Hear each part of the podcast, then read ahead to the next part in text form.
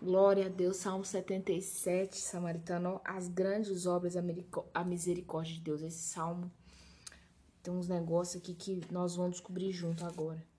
E eu gosto do 7. Você sabe que o 7 é bíblico, né? Deus trabalha com números. A mulher é numerólogo, dá o número que quiser. Então, você desculpa, viu, Samaritano, aqui em casa o fluxo não para, não. De gente, barulho de tudo.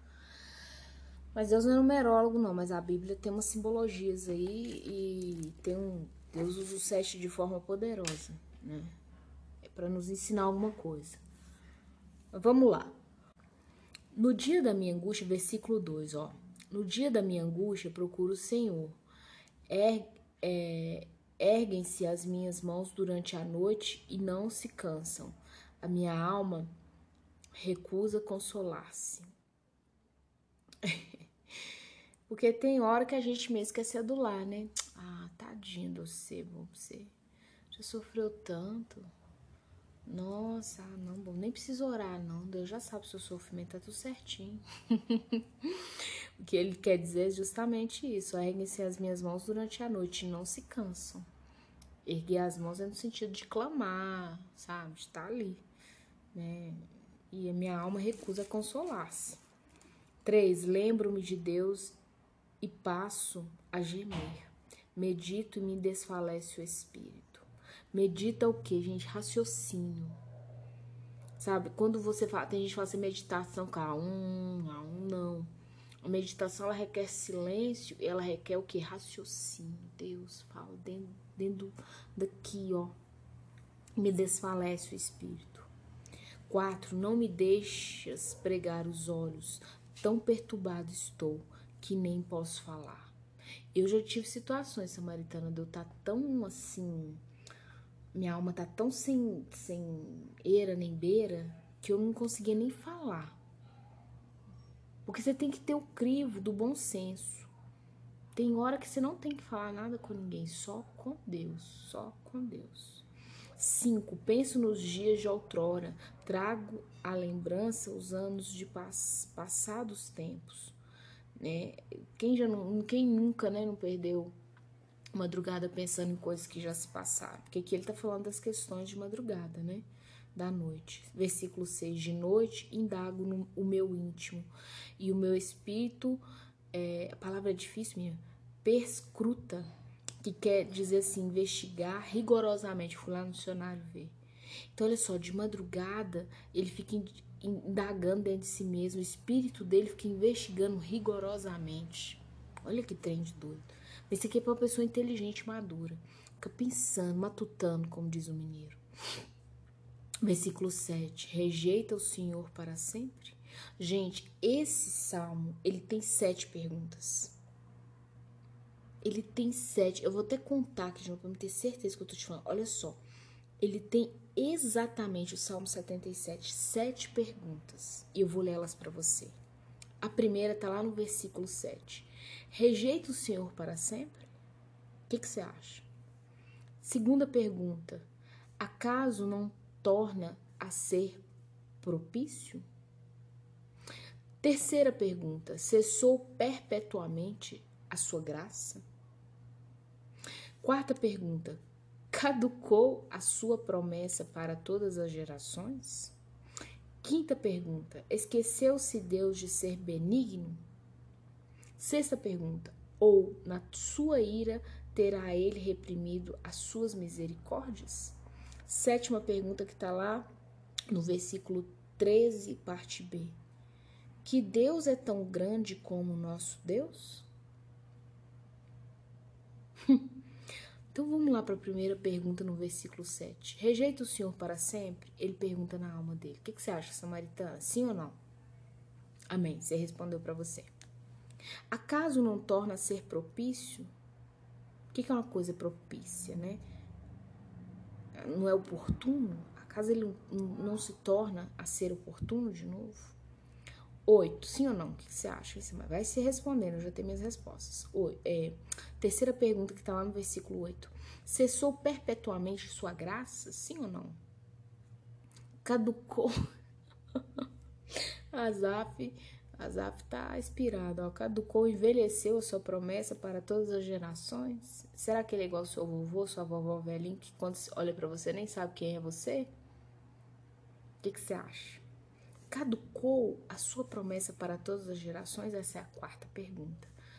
Sim ou não? Você tem que ter essa resposta aí, ó. Eu gosto de pergunta. A pergunta te faz raciocinar. Te faz pensar, Samaritana.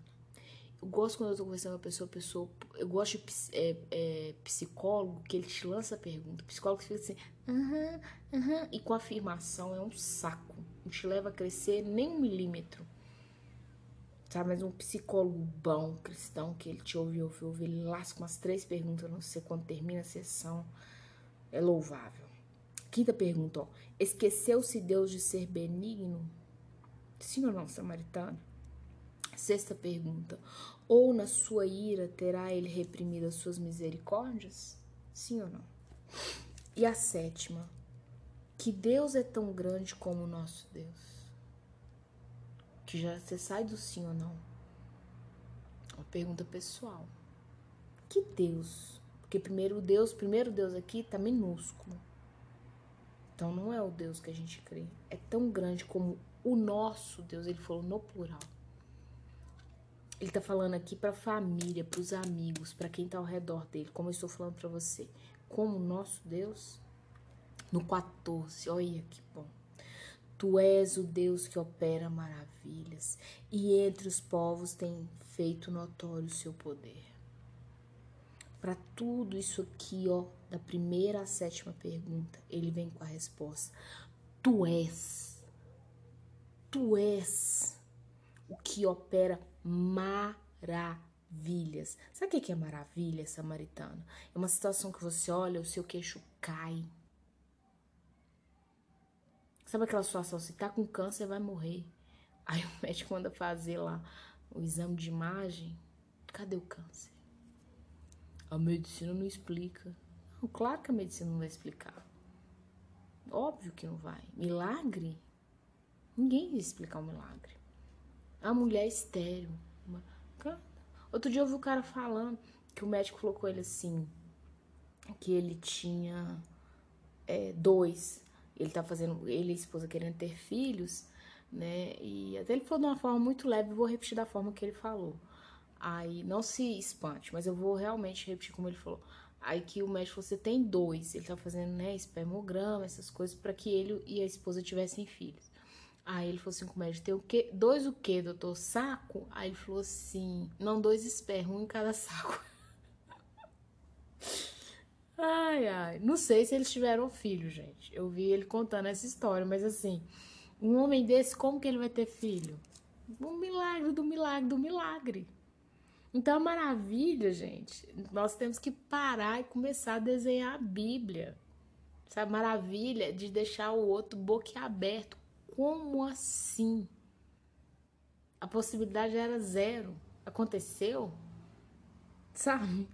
Ele continua. E entre os povos tu tens feito notório o teu poder. É notório.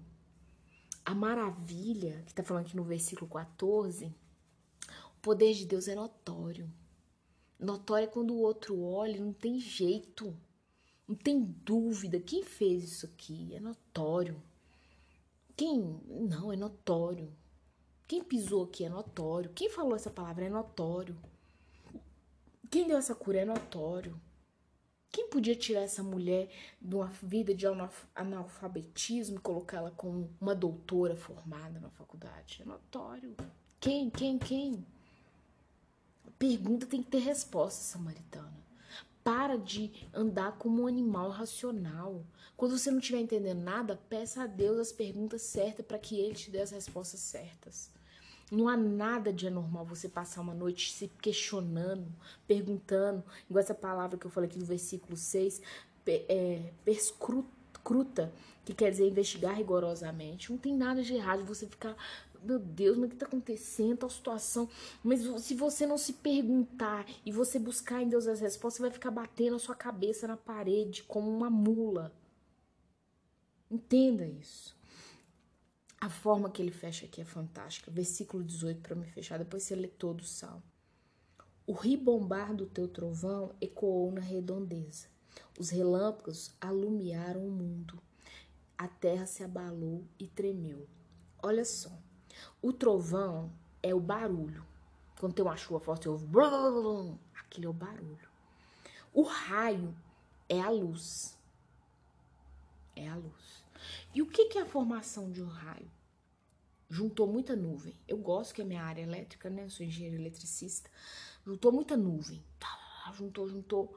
E ali aquilo vai trazendo uma carga, né? Porque ali você tem prótons, nêutrons, você tem elétrons, e aquilo ali vai acumulando.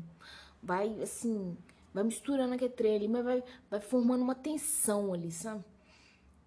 É como um balão, você vai enchendo ele e ele vai enchendo, aquelas nuvens juntas ali, você vai formando uma tensão ali. Tanto é que quando você sopra muito o balão, a tensão é tão grande que ele explode, dependendo do balão, né?